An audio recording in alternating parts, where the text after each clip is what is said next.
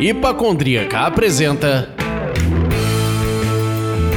Surra de Lúpulo. Oi, pessoal, bom dia, boa tarde, boa noite. Eu sou a Ludmilla, mais conhecida no Instagram como Hipacondríaca, e no programa de hoje vamos descobrir todos os segredos e novidades de um dos eventos mais queridos pelos bebedores de cerveja deste Brasil. Slow Brew! pelas palavras da sua curadora Kátia Pereira. E aí, Kátia? Bom dia, boa tarde, boa noite. Agradecer a todos pessoas que estão nos ouvindo e agradecer ao convite muito especial de poder usar essa plataforma tão legal que é o podcast para gente compartilhar um pouco dos nossos pensamentos sobre cervejas. A gente é que agradece, Kátia, muito obrigado. E eu sou Leandro, mais conhecido como El Bandalero de Amarillo. E você, podemos entender a piada? Então, a gente sempre começa os programas perguntando o que que tá, cada um tá bebendo. Então, Leandro, vamos lá, conta pra gente, o que que você tá bebendo? Eu estou a beber la rata mais curta para amarillo da Juan Caloto, uma American IPA muito buena. e tu, Kátia? Estou a beber chá. é... Tô numa promessa aí de 10 meses, vai vencer 1 de agosto. Faz 10 meses que eu tô na secura aqui de cerveja. Minha geladeira aqui tá cheia de cerveja, mas vou esperar até 1 de agosto para poder pagar a promessa que eu fiz, né? Porque que a promessa é muito importante, essa promessa. Nossa Porque foi uma das coisas que eu mais gosto de beber cerveja. promessa tem que ser assim, se você falar, não vou beber alguma coisa que seja fácil para você não beber, não vou beber chá de bolo, é... uma promessa fácil. É, não tem resultado. Não tem resultado. E o seu chá tem notas de quê? Olha, tem notas florais, notas de erva doce. Maravilha. E eu tô bebendo por aqui uma Ocus Pocus, que é a série especial que eles lançaram no período da quarentena, chamada Elixir número 3. Essa foi lançada no final de maio e tá uma belezinha.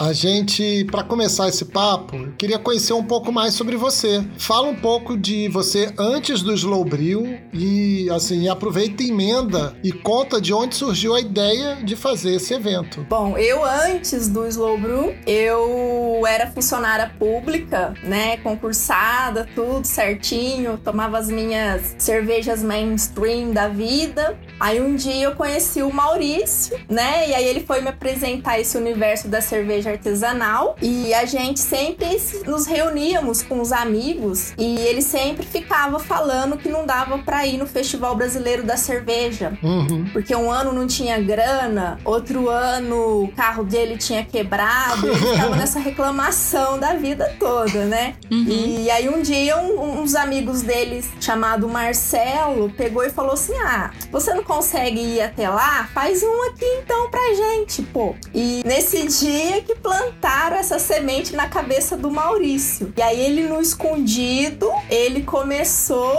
a arquitetar todo o evento. Aí, nesse momento ele não tinha nome de Slow Brew, nada. Ele era apenas um evento onde o Maurício queria poder degustar cervejas. Ele, ele mesmo criou a logomarca, que era feia demais. Ele mesmo criou o site. Ele saía correndo atrás das cervejarias para conseguir ter cervejarias no evento, que é uma parte importante. E, Fundamental. Então, foi assim, o começo do Slow Brew foi todo arquitetado por ele. O nome em si, ele vem do Slow Life e o Slow Food, que são uhum. é, conceitos para você se conectar mais com o seu mundo, você não ter pressa. É, se for a comida do slow food, é o que, que é isso? É você não comer o que é massificado, o que é fast food, é você conhecer Sim. o produtor daquilo que você está consumindo, ingerindo, colocando dentro do seu corpo. Então ele viu essa matéria desse slow food, ele já estava querendo fazer um evento de cerveja e o, a cerveja artesanal tem muito disso, uhum. do pequeno produtor, daquele lance todo intimista, que é, foge tudo do que é mainstream. E aí foi nisso que ele deu o nome. E nessa época eu tava muito puta lá o meu serviço de funcionária pública, que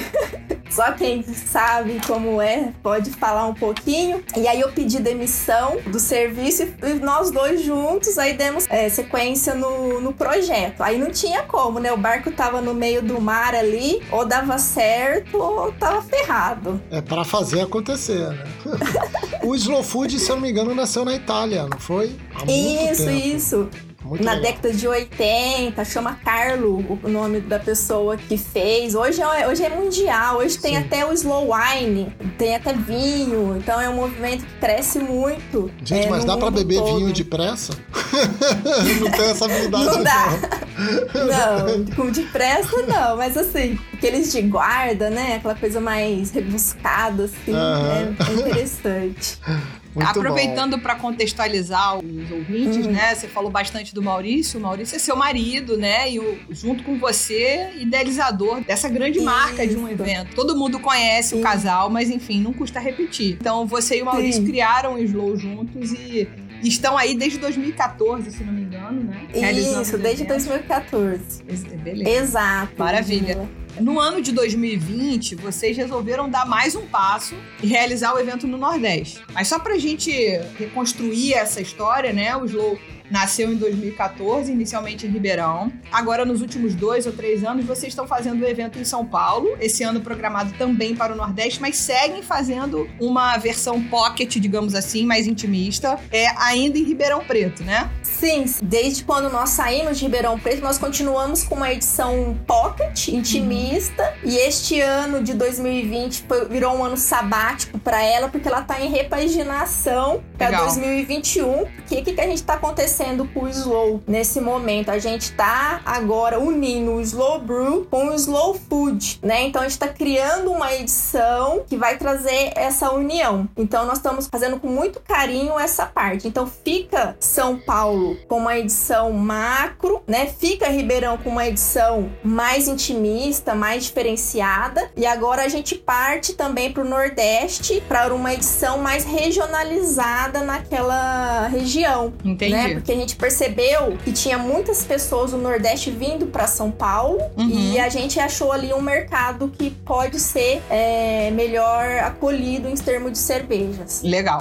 Só que a gente tá no ano de 2020. Foi um ano que vocês resolveram dar um passinho a mais, realizar o Slow Brew no Nordeste. Mas parece que a gente viveu dentro do apocalipse e esse evento teve que ser remarcado. Recentemente, a gente recebeu a notícia que vocês também iam precisar remarcar o Slow Brew São Paulo. Então eu queria que você contasse pra gente um pouco dessa decisão que eu imagino que tenha sido dificílima de tomar, de remarcar um evento que tá assim super esperado no meio cervejeiro. Então, fala um pouquinho pra gente dessa, dessa decisão, da onde que ela veio e tudo mais. É, com muita dor no coração, mas muita dor mesmo, porque o evento seria dia 30 de outubro, né? Seria no, na época do Halloween, a gente já tava com a programação toda pautada pra 31, isso. 31, né? né? 31 Era de 31. Isso, isso 31 uhum. de outubro, já tava tudo pautado pra, pro Halloween, a gente teve que mudar. Fez esse ajuste de data como uma medida preventiva. Embora a gente tá tudo encaixadinho com os nossos fornecedores, a gente tá com um diálogo bem legal com as cervejarias,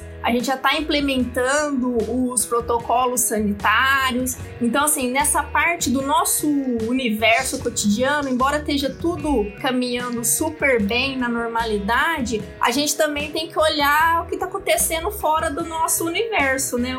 Os buracos negros claro. aí que estão rodando, os cometas, meteoros, gafanhotos. Então a gente fica muito ligado Verdade. no que está acontecendo. Então a gente tomou essa decisão assim com base base principalmente em três fatores. Primeiro, que a gente acompanha diariamente as informações e a gente recebeu notícias de que o declínio da curva né, da Covid está prevista para meados de agosto. Por sinal, uhum. é até uma notícia boa, né? Porque até hoje a gente não, não sabia o que, que, ia virar, né? Essa curva claro. nunca, nunca começa. Então, é por um lado é bom. Mas agosto para outubro é um tempo que, pra gente que organiza, é um tempo ótimo. Mas já para uhum cervejarias já fica um pouquinho uh, o apertado. cronograma deles apertado, porque se esse se essa curva demora um pouquinho mais para cair, talvez possa atrasar a, a, volta novamente de bares e automaticamente a produção deles, né? Uh, por que, uhum. que, é importante a gente olhar essa curva? Porque aí os, os, setores vão voltando e vão implementando esses protocolos sanitários que são importantíssimos, né? Então é um bom sinal.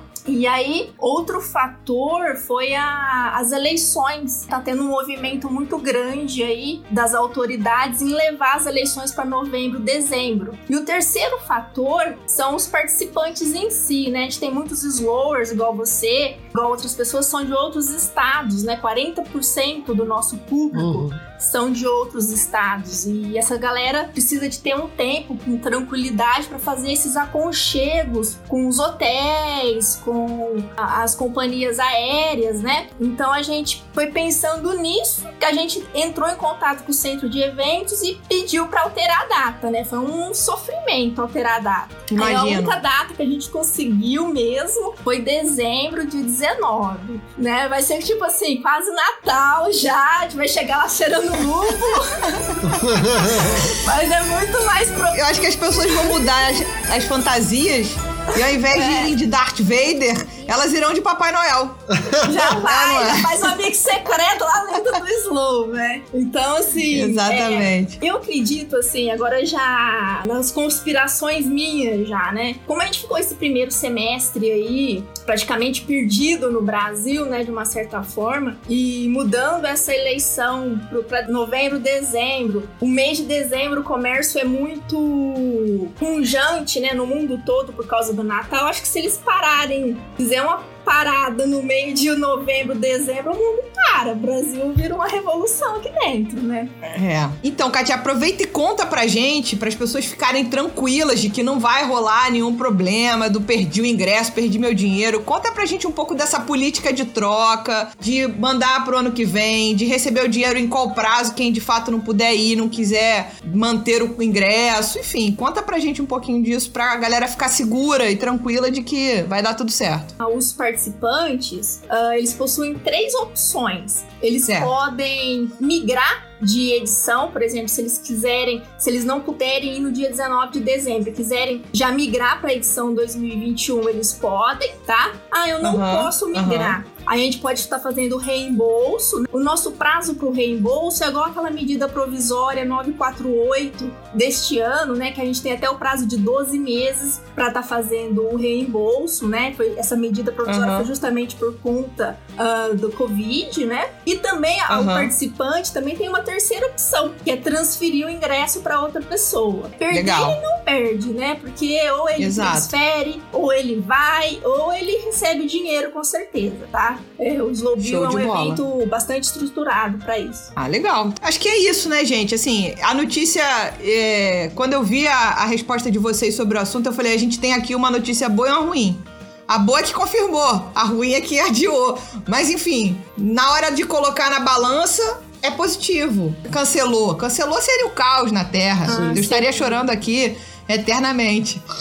ah, e a gente, a gente, de uma certa forma, não queria alterar, mas alterou por questões né, de, de saúde aí, é, que é algo bem, muito mais importante do que tudo, né, a nossa vida. E, mas também eu acho que acredito que até é, dezembro as pessoas já estão mais acostumadas até com esses protocolos sanitários, elas já estão mais adaptadas e levam isso como uma normalidade maior, enquanto uh, não chega uma vacina ou um remédio que pode possa fazer, combater aí a claro. Covid. Então eu, eu, vejo como uma forma positiva. Quem, e fico feliz quem vai poder estar tá indo no evento. E também peço que quem não puder ir, que não deixe de tomar cerveja, porque o importante é as pessoas estarem consumindo né, desses pequenos produtores que fazem cervejas maravilhosas. O Ministério aí. da Saúde adverte. Com certeza.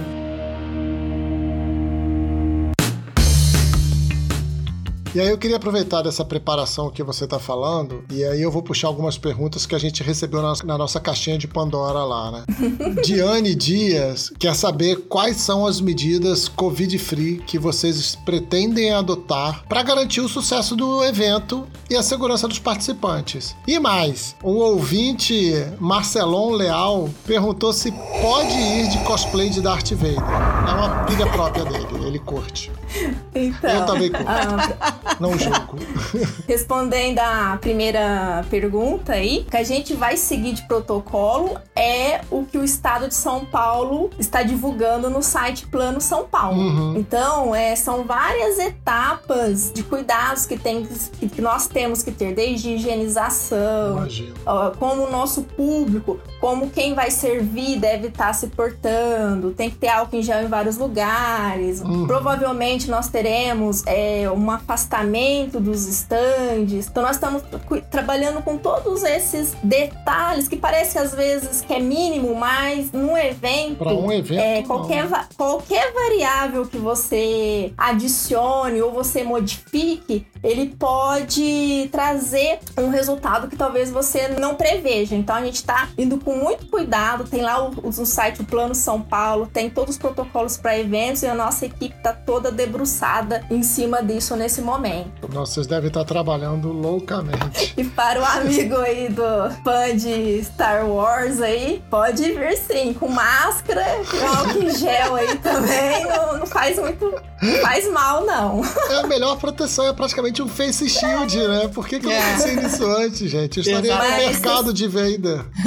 Ô, ô, Leandro, mas você sabe que cada vez mais, né, é uma coisa que a gente gosta muito no Slow é esse pessoal que vem fantasiado, né? Eles dão um charme pro evento e deixam tudo mais animado. Eles, é, a gente adora isso quando alguém vem. Ano passado vieram de Xuxa, vem de Frozen. É muito legal. Let it go, let it go. No! God, please, no! No!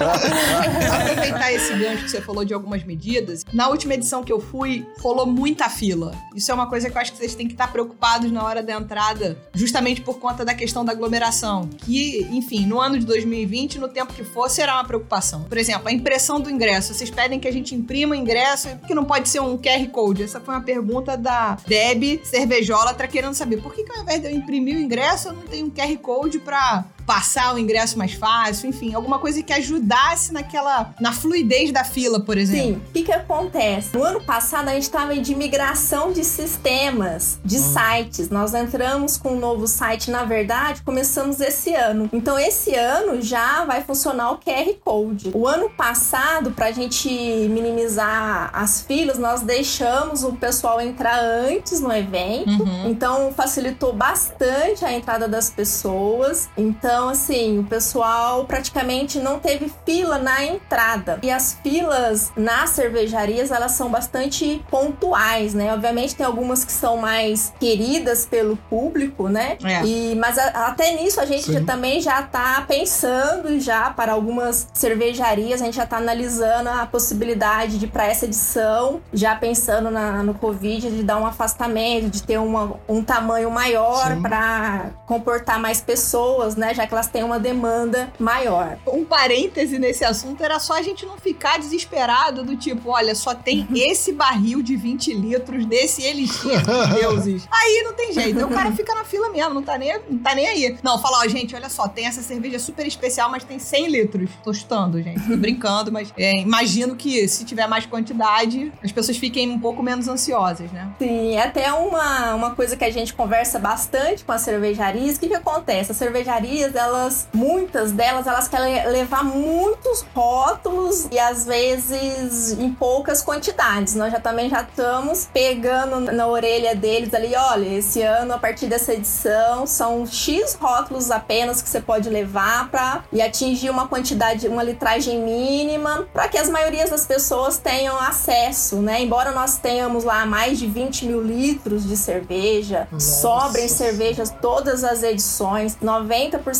dos estandes, 80, 90% é só você chegar que você já é servido. É verdade. Então, assim, a gente não consegue fazer todo mundo desaparecer pra ficar um evento só pra você, mas a gente faz o que a gente consegue. Não, eu nem quero estar sozinha lá não, mas tudo bem. Mas assim, mas eu fico imaginando assim, quão trabalhoso deve ser isso, ainda mais num ano de Covid, né? Num ano como 2020, que não é um ano de brincadeira, em que você consegue ter uma previsão de cervejarias queridas, mas pode acontecer uma de ser uma grande revelação e você não tá preparada para isso, né? Deve ser um trabalho alucinante, né? Você de repente tem que mexer ali o jogo, considerando, tudo bem, num ano em que não é o 2020, em 2019, não deve ter sido tanto dor de cabeça assim, deve ter causado desconforto de ter visto um volume muito grande em torno de uma cervejaria específica que não era esperada que fosse a queridinha. Agora, em 2020, vocês vão ter que rebolar nessa hora, né? Sim, é. A gente também, vamos lá, né? Nós estamos seguindo os, os protocolos, tudo que for possível, a gente tá. Esses protocolos, tá? Eles não são assim obrigatórios, eles são recomendáveis. Tudo depende também de como tiver a fase que a gente vai estar lá pra Uhum.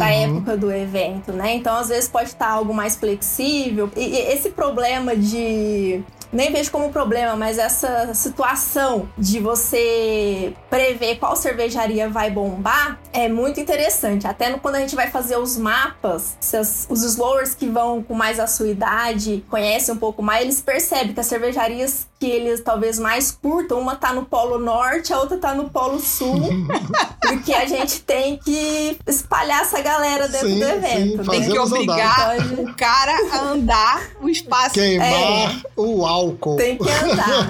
o legal que a gente faz também, eu, eu gostaria até de falar aqui, é que a gente dá muita voz pro participante no Slow, né? Então eles ajudam a escolher cervejarias, eles são participantes, realmente participantes, usando mesmo esse nome. Eles não vão lá como figurantes, como código de barras, Uhum. como número de pedido, a gente vê eles como nossos parceiros aqui na montagem do evento. Exato. Você tocou nesse assunto e foi ótimo, porque na caixa de perguntas, a Isadora Xavier M mandou pelo Instagram querendo saber qual o critério real para a escolha das cervejarias. Eu, particularmente, adoro o sistema participativo que vocês fazem, né? Tipo, botando a gente para responder pesquisa e dividindo com as pessoas. Essa troca de e-mails é extremamente importante pra gente se sentir incluído. E vocês já mandaram a pesquisa, a gente, quem já comprou ingresso já respondeu. Vamos falar um pouquinho das novidades desse ano, assim, o que, que tá vindo de muito diferente pro Slow Brew esse ano? 50% das cervejarias, elas são escolhidas pelos slowers. Aham. É, quando termina o evento, eles já falam, ó, dessas daqui, desse ano, essas daqui foram a que eu mais gostei. Aí quem tá comprando ingresso para essa edição, a gente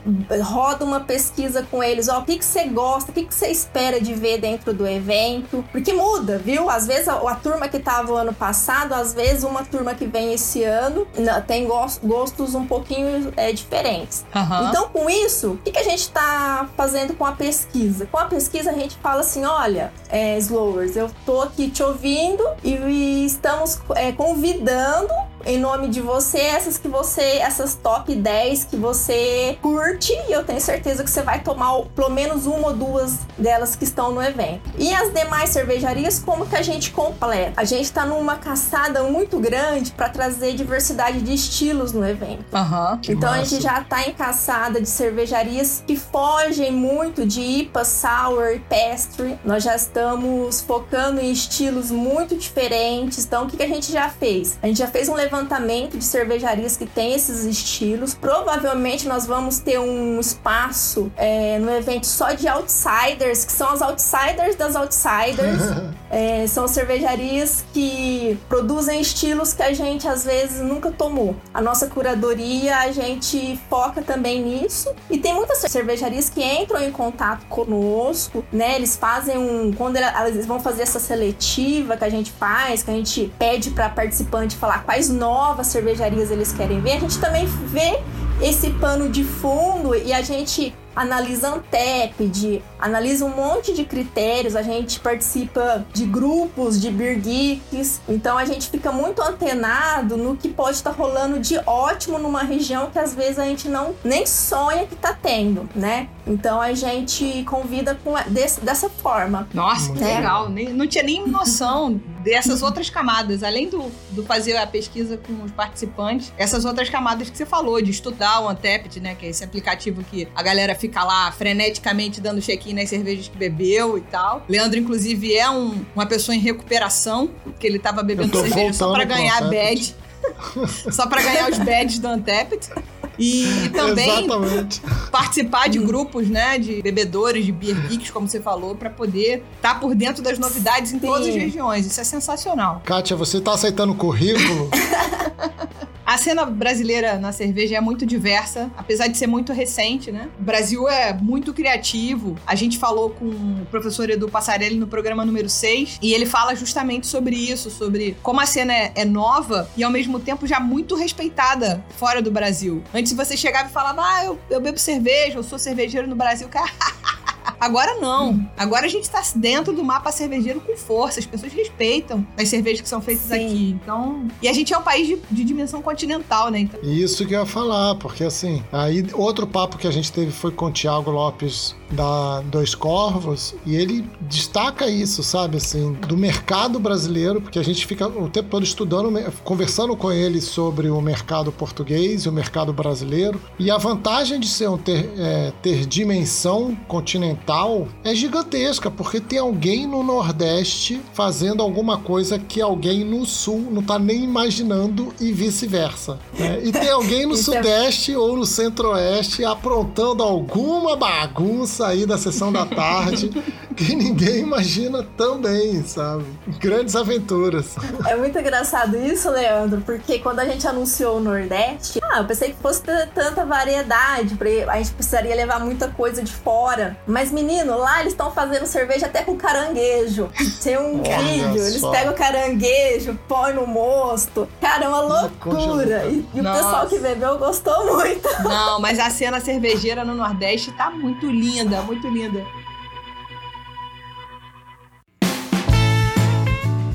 Agora vamos dar uma mudada de assunto ainda sobre os Lobril, mas menos sobre Sim, cervejas e mais sobre a, a organização de vocês e, na verdade, agora o copo. Né? No ano passado, vocês mudaram o copo de degustação para a taça ISO. E aí a gente ouviu opiniões de todos os lados, dos que curtiram e dos que não gostaram tanto. Você pode contar pra gente se vai ter alguma mudança para esse ano ou ainda é segredinho?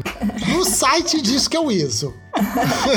Exato, Leandro. Por enquanto, a não ser que surja um copo assim muito diferenciado no mercado, aí sim. O que, que a gente fez? A gente já até já levantou os recursos e já até já fechou com a empresa, né? Com Uhum. Ruvolo, né? Só que a gente não fechou o modelo, tudo ainda. A gente continua ah, com o ISO. Por que, que a gente gostou do ISO? Obviamente, ele, quando a apresentação dele, uma cerveja, quando é apresentada numa taça daquela, ela tem um. Eu não diria um peso maior, mas ela tem um significado do que você colocar numa caneca. O que a gente quis fazer é valorizar a cerveja ao nível como o vinho é valorizado, Entendi. né? E quando você usa um- uma taça ISO de 210 ml, você também proporciona que as pessoas degustem diversas variedades de rótulos. Ela não, não encha o copo e desperdice, Uhum. ou ela deixe de aproveitar o evento. Até que no Brasil, às vezes algumas pessoas podem achar que 210 ml é pouco, mas nos eventos no exterior, os copos da galera é de 80 a 100 ml, né? O pessoal lá já tá mais, é, até mais,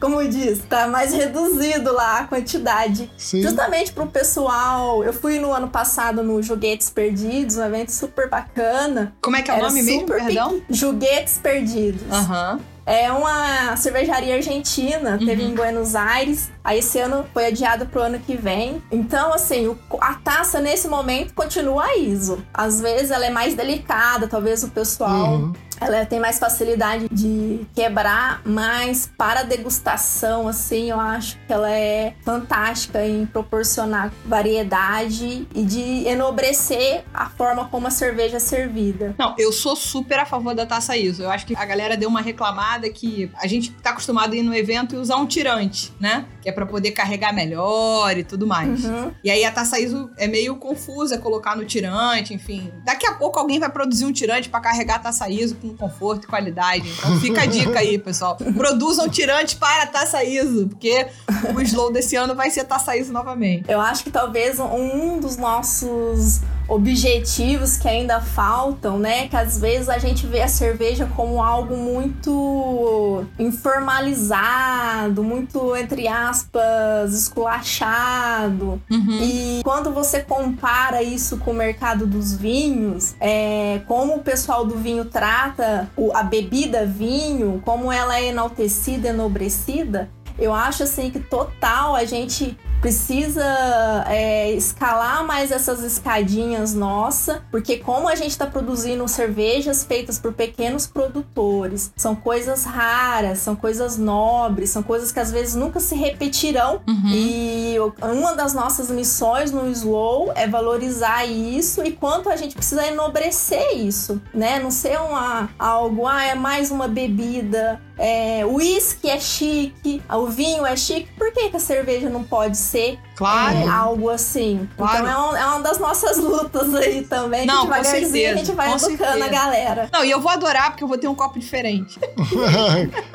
A gente falou brevemente sobre o Nordeste, mas a gente teve duas perguntas muito interessantes na nossa caixinha de perguntas. Uma foi do Luiz Heraldo 99 e se assemelha à pergunta do Alexandre MS 92, que é: vocês pretendem levar o Slow para outras capitais do Nordeste? Ou seja, vai ficar só ali em Fortaleza ou vocês vão rotacionar para outras capitais? Olha, é, Nordeste pode ser qualquer local. Sim, né? claro. O local onde a gente é, vai a, ocorrer a primeira edição, o local é lindo. Uhum. E é um local, ele não é um local privado, ele é um local público, ele é um porto. Que legal. Então, assim, se esse porto não for concedido para empresas privadas, ou se ele for concedido e continuar sendo tratado como ponto de evento, Aham. a nossa intenção é ficar lá porque ele é muito lindo. Ele é de frente pro mar, ele é todo de vidro, ele é, é fantástico. Mas nada impede também que vá para Recife, que vá para Salvador, que vá para outras. é, onde tiver gente querendo beber e onde tiver um centro de eventos adequado, nós estamos indo. Maravilhoso, maravilhoso.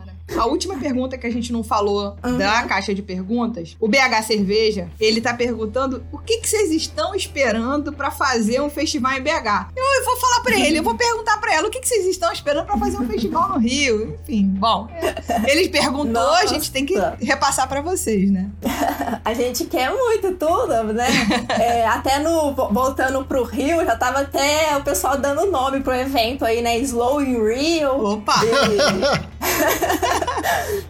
A gente tem a maior vontade de fazer. Só que, cara, pra você fazer um evento, só quem sabe, já levou paulada de tudo quanto é lado, Imagino. sabe como que é. Imagino. Sabe? Às vezes a gente pensa assim: ah, um evento, vamos lá, é só alocar o espaço, pôr uma chopeira, engatar um chope, tá tudo certo. Não é nada Sabe disso, nada, galera. É né? muito rolo, sabe?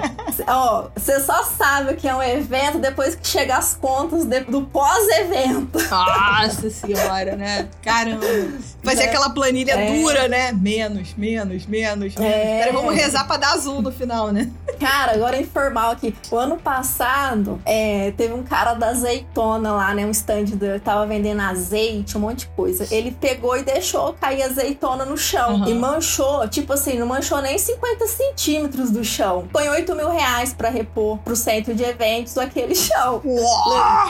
Cara, entendeu? Então, assim, a paulada é muito grande. E tu não pode Você nem tá repassar muito- isso pro cara, de fato, né? Porque. Não, você acha que ele vai pagar? Não Porque vai. ele pagou pra estar lá, tem que pagar. Vai cinco anos pra empatar. Então, É. assim, a gente, a gente quer muito fazer eventos em, várias, em vários locais, mas enquanto a gente eh, não consegue, não sei se é se eu não conseguir, Uhum. enquanto a gente não tem certeza de que a gente possa entregar algo de qualidade, a gente faz o que a gente consegue Não, no dúvida. melhor naquele momento, É, mas né? eu acho Sem que ainda dúvida. tem outra parte, né, Kátia? Que é. Você tá fazendo um evento no Sudeste, vai fazer um no Nordeste. Se você fizer um outro no Sudeste, você começa a criar, a se canibalizar. Quem vai pra São Paulo É. não vai mais, vai pra BH. E aí você vai perdendo o público. Não dá, gente. É, eu, é, Não dá. Eu adoraria ter um no Rio. Adoraria. Pode ser um itinerante? Fica a dica. Um ano em São Paulo, um ano Não. no Rio, um ano em Belzonte. O Rio, ó, metade do Slow é bacana porque tem gente do Rio, né? Porque ó, a galera do Rio pira, Ó, mete o louco, deixa tudo mais legal o evento. Mete o Então, louco. ó. mete o louco. É isso, é, é esse nível carioca É mesmo. o Raoni lá, cara, nossa. O Rio causa mesmo evento, a gente adora. A gente até já fica, quando a gente vai fazer o mapa do evento, a gente já fica assim, onde que eu vou pôr as cervejarias do Rio aqui pra dar um movimento nessa área? com certeza, com certeza. Foi legal.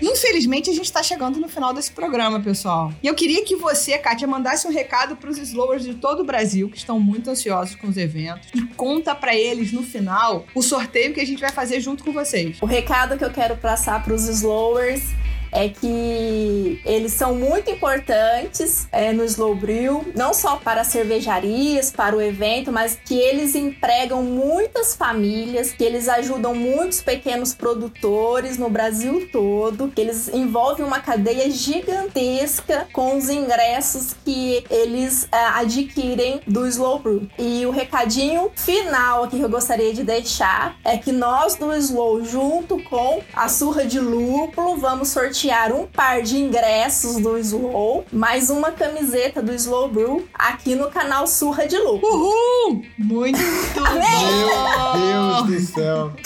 É sorteio que vocês querem? Arroba. Vocês querem sorteio? Toma sorteio. É isso aí, pessoal. Eu queria agradecer muito a Kátia, que teve uma paciência tremenda de vir aqui contar todas as novidades pra gente, acalmar os corações de todos os slowers que estão enlouquecidos por um evento cervejeiro. E queria dizer que vocês são abençoados de entregar um evento desse pra gente. Eu tô aqui com água na boca, tanto no de São Paulo quanto do Nordeste. Não comprei o Nordeste ainda, mas tá aqui, ó, na minha lista. Meu Deus do céu, vamos ver. E, Leandro, o que, que você vai falar pra Kátia depois desse- dessa entrevista maravilhosa? Nossa, adorei o papo, Kátia. Muito obrigado por ter se disponibilizado, por estar aqui com a gente. Você já foi no Slow? Ainda não! Ainda não. Não acredito. Vamos corrigir Pois isso é. esse ano. Inclusive, esse ano, a gente vai fazer a cobertura do Slow Brew São Paulo do local. Vamos gravar um programa lá dentro. Como? Não faço a menor Olha ideia. que legal. Tá. Leandro vai ter que não. resolver esse problema. Porque o problema do som é com o Leandro.